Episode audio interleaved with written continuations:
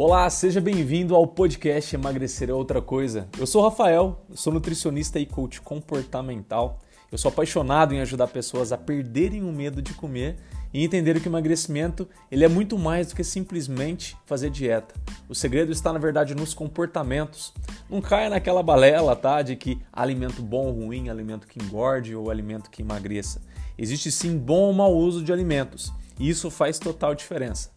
Você sempre irá encontrar aqui nesse podcast assuntos relacionados a você ganhar maior liberdade, maior independência e autonomia alimentar, criando uma maior leveza ao comer e sem neuras alimentares. Então seja muito bem-vindo, que o episódio já vai começar.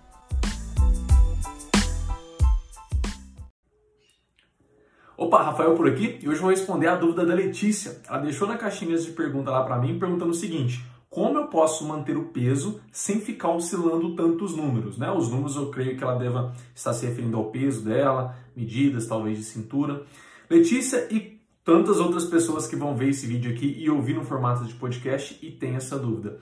Há muitas coisas que, que acabam influenciando é, no seu peso e nas suas medidas. Mas, sendo bem direto ao que você pergunta, né, o que, que eu acredito que é importante você fazer você focar para que você mantenha o peso e não fique oscilando, engordando de novo, é muito importante você não abdicar da sua prática de exercício físico, tá? Isso é um primeiro passo importantíssimo. Seja o que for que você faça hoje, cuide disso como se fosse um recém-nascido, sabe? Porque recém-nascido precisa de atenção, tempo, cuidado, não é? Eu gosto de fazer essa comparação porque ela é bem real. E o exercício físico, como ele é um hábito seu que você está cuidando e cultivando, ele precisa de, desse, desse carinho, desse cuidado, desse, desse afeto, digamos aí assim, quase que, quase que não, né? Diário, que você precisa estar cuidando dele. Então, se você está sempre se movendo ativa, com certeza o seu gasto de energia, ele já está sendo cuidado. Já é um fator que nós podemos ficar assim mais, mais tranquilos em que estou cuidando disso, fator de gasto calórico. É muito complicado você depender e confiar basicamente em dieta, em plano alimentar. Porque quando você faz isso, limita muito o seu resultado, porque quem faz literalmente você gastar mais energia é quem? É o exercício físico, é o quanto você se movimenta, é o quanto você literalmente está ativa. Então foque muito nisso, tá? Um segundo ponto é você sempre prestar atenção naquilo que você mais erra, digamos assim. Então, se você percebe que você acaba se dando muito eu mereço em final de semana, por acreditar que, nossa, semana eu fiz tudo maravilhoso, tudo certinho, então eu mereço comer ou, bebe, ou beber isso. Normalmente, quando a gente faz isso, já é algo que nos prejudica, porque a gente começa a considerar que a comida é uma recompensa.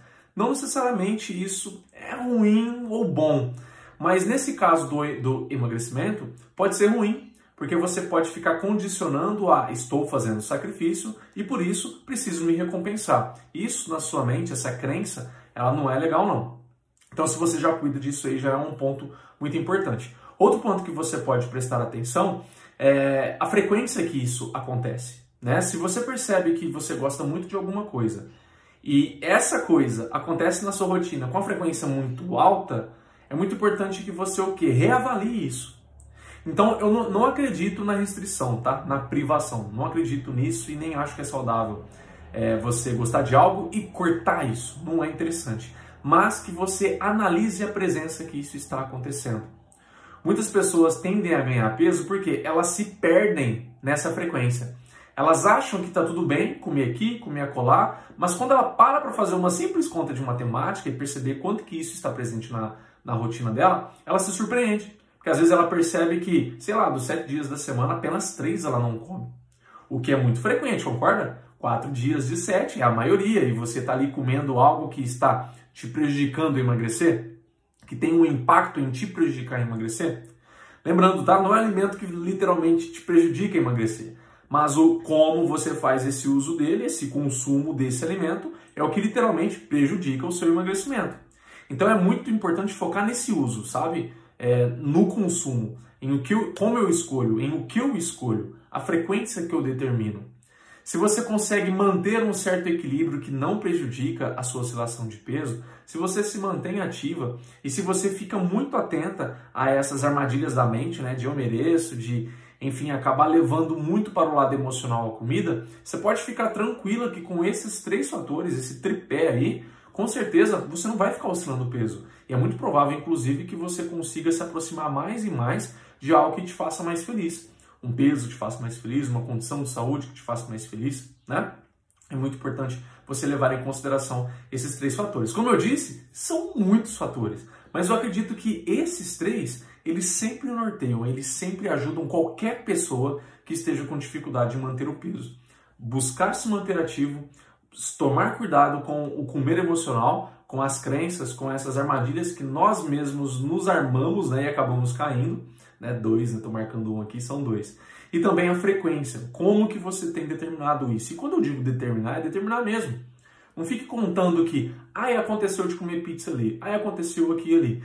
O acontecer, você deixa acontecer, é uma permissão. Você está dando permissão para que essas coisas aconteçam. Então se liga muito nisso. Pare para determinar. Pega uma agenda, pega um planner, pega qualquer coisa e anota. Olha, eu vou determinar que, sei lá, o chocolate é muito importante para mim, então eu vou consumir chocolate tal dia, tal dia, por exemplo, e nessa quantidade. Quando você faz isso, você faz um compromisso com você. E você garante que essa quantidade estará controlada, que não vai atrapalhar o seu objetivo sem você se privar. Olha que demais. Acredito muito nisso. Letícia, e você que está me assistindo aí, ou estará me ouvindo, me diz aqui abaixo nos comentários, no review, onde você estiver, se isso te ajudou, se isso foi bacana, se você conhece alguém que precisa desse tripé, dessas três dicas importantes aí para manter o peso e não deixar oscilando na balança ou em medida que seja, encaminha ou marca essa pessoa também, que eu vou adorar ajudar mais pessoas como você. Obrigado até aqui, vejo você no próximo vídeo, hein? Tchau, tchau!